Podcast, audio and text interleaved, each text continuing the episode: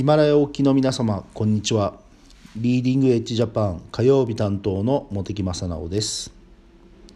北関東に生まれ北関東に育ち今も住んでおります。43歳です。え本日は行動すればターニングポイントは必ずやってくる。これをテーマに、えー、私の自己紹介とともに少しお話しさせていただければなと思います。私は中学の頃から旅行に行くのが好きで友達同士で、えー、時刻表で電車を調べたりして、えー、旅行に行っておりました。高校に入ると、えー、海外の情報もいろいろと入ってきまして海外の大学に進学したいという友達もいたのでなおさら身近に感じておりました。私もいろいろと調べる中で、え、旅行が好きだったのでツアーコンみたいな仕事を海外でしたいなという夢を少しずつ、えー、持つようになりました。ただアメリカとかはやはりビザとか、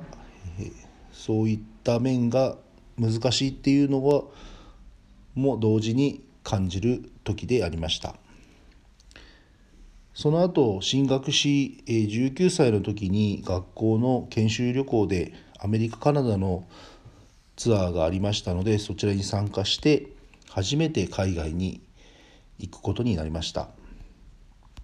そのツアーの間に人生初のターニングポイントを迎える方と出会うこととなります。その方は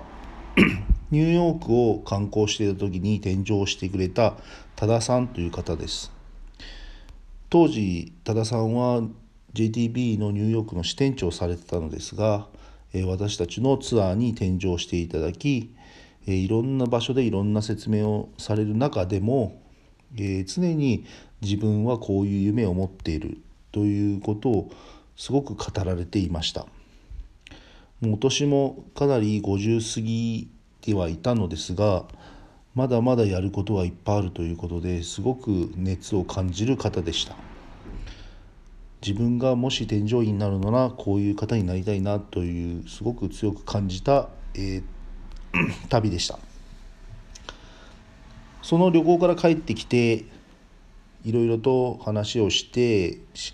留学もしたかったのですがなかなか難しいということで自分でお金を貯めて、え卒業後は就職もしないで、え海外にアメリカに2人、え、2月、え、1人旅に出かけました。もちろん英語も全然喋れないですしでもなんとかなるだろうというわけのわからない、えー、勇気を持って行ってとにかく行ってる間はいっぱいいっぱいでしたが帰ってきてからすごく達成感を感じた旅行でした。でその旅行の中でどうしてもやはりそのニューヨークの多田さんに会って、えー、ツアーコンダクターとして海外で働きたいんで何かヒント欲しいなということでお願いをし聞いてほしいなと思ったのですが事前にアポを取った時には、えー、私が行く間に期間にはニューヨークにいらっしゃらないということであ今回の旅では会えないなと思って旅を進めていたのですが、えー、1ヶ月が経ちニューヨークに近くなったのでもしかしたらということで連絡をしたらニューヨークに多田さんがいらっしゃって、えー、その夜ご飯を一緒に食べられるということでもう本当に嬉しくなって飛んでいきました。でいろいろな話を多田さんにしたところその場ですぐじゃあいきなりアメリカで就職は難しいのでカナダの知り合いを紹介するよということでカナダの旅行会社の社長さんの連絡先を教えていただいてそこで電話をしたら、なかなか若い子はいない男の子がいないのですぐにでもワーホリ取ってくればうちで使ってあげるよというような、えー、トントン拍子に話が進んでいってこんなことが起こるのかというようなままさに奇跡的なことを、えー、実際、えー、体験いたしました。これが私の第1回目の行動すればターニングポイントは必ずやってくるという場面でした。しかしこの自分で勝ち取ったチャンスを私はまだまだひよっこだったので日本に帰ってきていろいろ考えたのですがなかなか怖くなってしまって、えー、このチャンスに乗れなかったお断りしてしまったことに関しては今でも人生のすごい汚点だったなまだまだ若かったのかなというようなことを感じました。これは私が二十歳の時でした。でその後オーストラリアも少し留学をしてその後、まあ、家業の仕事も忙しくなってきてしまったので家業に戻ろうということで家業の仕事を継いで、えー、20年間家業の仕事をややりました、まあ、その間やはり海外のことは忘れひとときも忘れたこともなくこんな商売どうかなあんな商売どうかなこういう仕事をしてみたいなとかいろんなことを考えながら、えー、もやもやした20年間を過ごし、まあ、一つのタイミングがありましてあの家業を辞めて自分で始めるという